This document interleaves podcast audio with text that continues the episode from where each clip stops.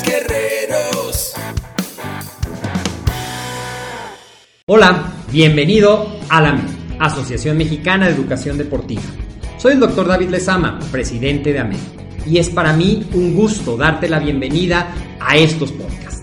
Este programa está diseñado para compartir contigo conocimientos de los temas que nos apasionan a todos los que amamos el físico-constructivismo y el fitness y queremos mantener un estilo de vida saludable. Hablaremos entonces de entrenamiento, de nutrición, de suplementación, de farmacología y de un tema que cada vez toma más importancia, el marketing deportivo digital. Tendremos como invitados una gran variedad de opiniones y profesiones, entrenadores, nutriólogos, profesores de AMED, químicos farmacobiólogos, médicos, preparadores físicos y desde luego deportistas. Sus historias, consejos y testimonios te ayudarán a aumentar tus conocimientos y desde luego también tu número de entrenos de clientes, haciendo más exitosa y profesional tu profesión de entrenamiento deportivo. También aprenderás técnicas más eficaces del marketing que te ayudarán a monetizar esta profesión. Si quieres saber más de nosotros, visítanos en la casa virtual de la familia Med, www.amedweb.com. Hola, ¿qué tal? ¿Cómo estás? Qué gusto saludarte en una emisión más de esto que es AMED, el deporte, la nutrición y el emprendimiento deportivo más cerca de ti. Yo soy el doctor David Lezama. Ups, ya se me cayó el teléfono. Y es como siempre un gusto darte la bienvenida a estas cápsulas en vivo y que probablemente tú no veas en vivo, las veas grabadas. Recuerda que nos puedes ver en Facebook. Si lo estás viendo en Facebook, ya sabes que somos AMED.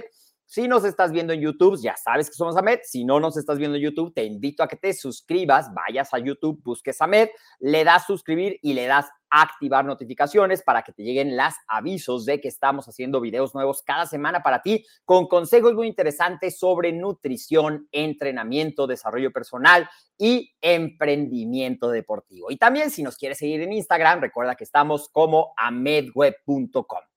El día de hoy te voy a hablar de algo que a lo mejor te ha pasado y ni siquiera te diste cuenta, simplemente descansaste unos días y el dolor se quitó. Y esto pasa muy frecuentemente, sobre todo cuando empezamos una nueva actividad o cuando nos ponemos en ese modo obsesivo de yo quiero más, yo quiero más, yo quiero más, no importa que me duela o no tenemos una técnica adecuada o no nos nutrimos, ahorita lo vamos a ver, te estoy hablando de las lesiones por sobreuso o las lesiones por uso excesivo. Así es que vamos a ver justamente esta presentación que tengo lista para aquí aquí para contarte un poquito de esto, de las lesiones por uso excesivo o las lesiones de sobreuso al entrenar. ¿Qué son? ¿Por qué se dan? ¿Cuáles son las más frecuentes? Y pues seguramente, como te decía, alguna vez a lo mejor te ha dolido la rodilla o te ha dolido la parte del talón o te ha dolido el hombro y a lo mejor no sabes bien porque dices, cuando empiezo a hacer ejercicio se me quita, pero después cuando me enfrío me vuelve a doler a veces estos dolores van y vienen, es decir, no son continuos, pero lo que sí es cierto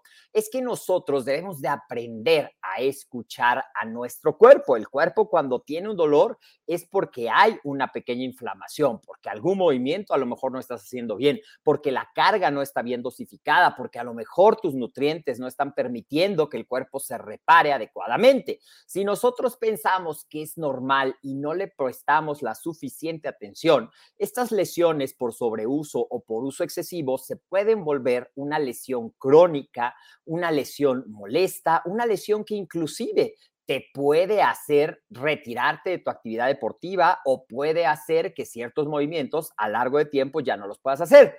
Un ejemplo, en la oficina pasa mucho en las eh, secretarias o en las personas que están trabajando mucho tiempo en la computadora, les dan lesiones de sobreuso en la parte del tendón o en la parte de la muñeca, de los tendones de la muñeca, pero también les pueden dar a los operadores de máquina, carpinteros, a, a algunas posiciones que son repetidas, repetidas, repetidas, repetidas, repetidas, repetidas, repetidas a lo largo de mucho tiempo y que muchos de estos trabajadores no tienen un programa de acondicionamiento físico para compensar, para fortalecer y esto puede causar lesiones. De hecho, el dolor de espalda también puede ser una lesión de sobreuso y ya hemos hablado en algunos casos. En el caso de los deportistas, ¿qué pasa? Pues bueno, se causan justamente por lo que yo te platicaba, la tensión y la repetición continua de ciertos movimientos. Yo me acuerdo cuando estaba muy de moda las clases de fitness grupal, el step de alto impacto, que yo tenía muchos pacientes que llegaban con dolor en los tobillos o con dolor en la parte posterior del el muslo o con dolor en la parte anterior y bueno, resulta que ya al remitirlos, que esa es una de las cosas que te quiero decir, lo importante es reconocer una lesión en el inicio. Si tú reconoces, así como con muchas de las enfermedades, una lesión en el inicio, va a ser mucho más fácil que con la terapia adecuada o con la corrección de la causa, si es que la causa es una carga excesiva o una técnica inadecuada, se pueda recuperar, ¿ok? Entonces, se define como lesión por uso excesivo o lesión por sobreuso a la que no es causada, y esto es muy importante, por un evento agudo identificable.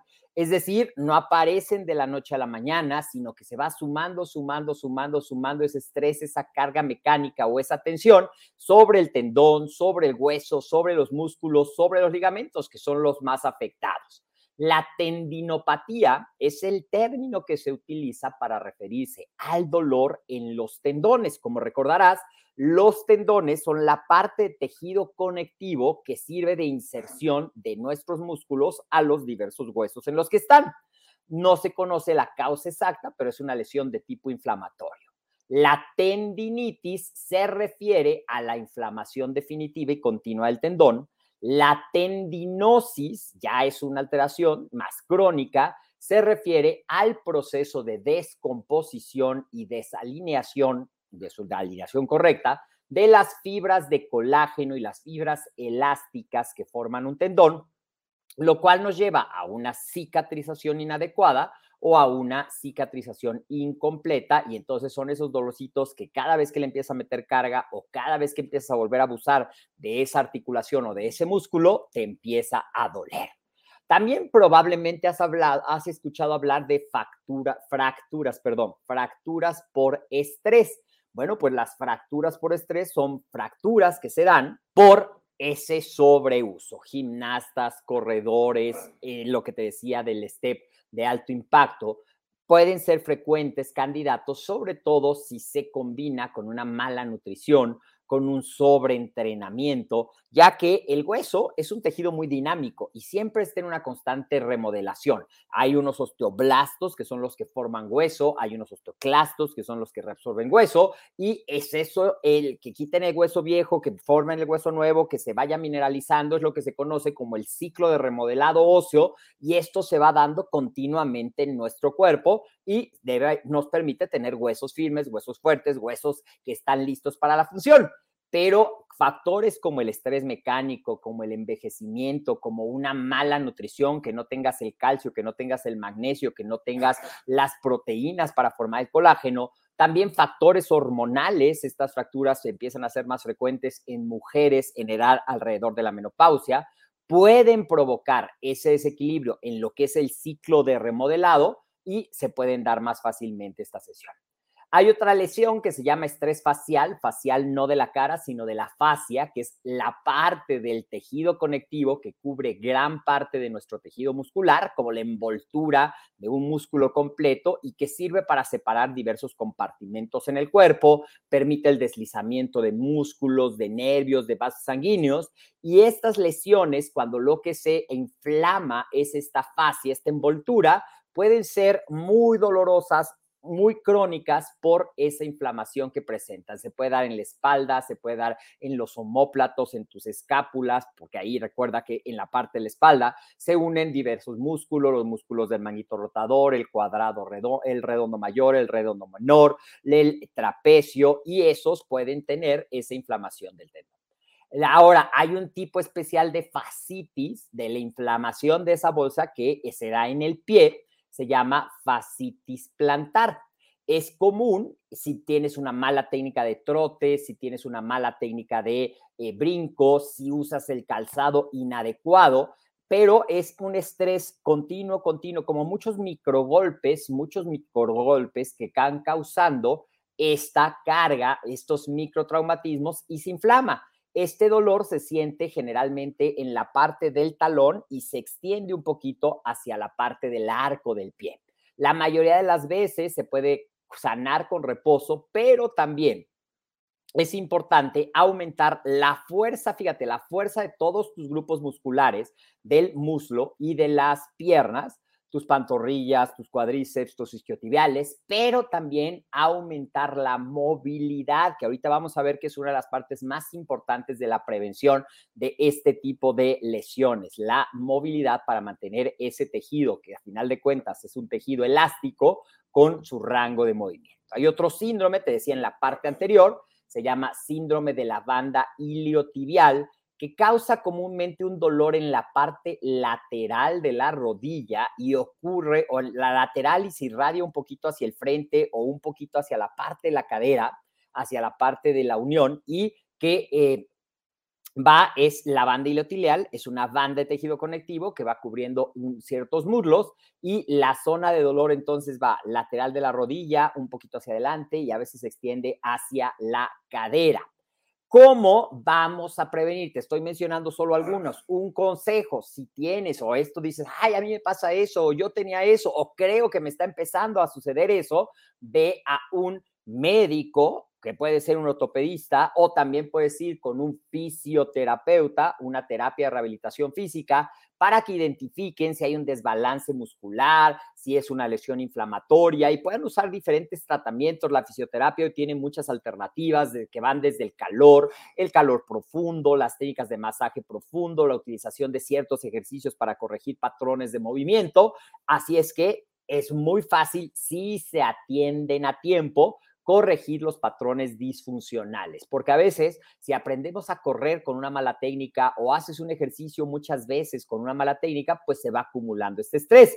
Otra cosa muy importante, la sobrecarga. A veces pensamos o las personas que tienen una naturaleza muy competitiva o muy obsesiva piensan que más entrenamiento les va a dar mejores resultados y si tu entreno te manda, tu coach te manda 10 series, tú quieres hacer 60 series, si te manda hacer 30 minutos de cardio, tú quieres hacer 300 minutos de cardio y eso obviamente no permite a tu carga de entrenamiento estar correctamente dosificada, va causando esta inflamación y puede predisponer a esto. Y si eso se combina con una dieta mal equilibrada en la cual no están los carbohidratos en la cantidad adecuada, hay un gran desgaste energético, no están las proteínas que permiten la reparación y el mantenimiento de los tejidos y sobre todo no están los micronutrientes que van a ayudar a esto, pues es mucho más frecuente. Ya tenemos dos, dos causas, sobreentrenamiento, mala nutrición, pero también es muy frecuente, y hemos hablado ya en otras ocasiones, la falta de un calentamiento y de un enfriamiento, es decir, preparar a nuestro cuerpo para una sesión de ejercicio y que incluya ejercicios de movilidad y ejercicios de estiramiento para mantener, como te decía, el rango de movimiento y la flexibilidad y elasticidad adecuada de estas tendones, ligamentos, articulaciones y músculos. ¿Ok? ¿Qué más puedes hacer? Cuando quieres aumentar tu fuerza, no vas a pasar de levantar 20 kilos a levantar 100 kilos de una sesión a otra. La sobrecarga, si quieres correr 10 kilómetros y nunca has corrido, se va avanzando poco a poco. La sobrecarga gradual y progresiva es uno de los principios básicos de la programación del entrenamiento.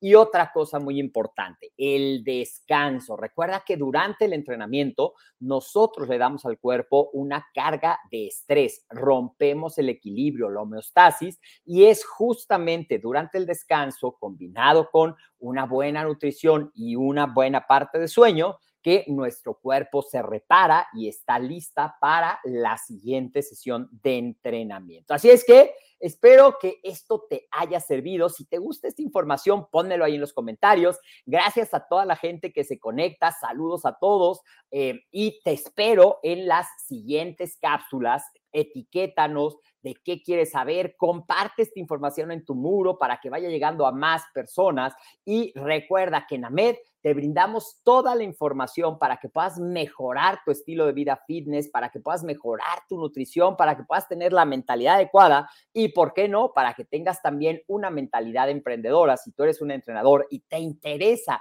certificarte con valor oficial SET Conocer, te invito a que te inscribas en el link que va a venir en los comentarios a nuestro evento Seminario del Entrenador. Ahí podrás consultar todos los detalles de fechas, horarios, todo lo que incluye y ahí nos vemos. Recuerda, y te lo repito, nuestras redes, Facebook es YouTube, perdón, Facebook y YouTube es AMED.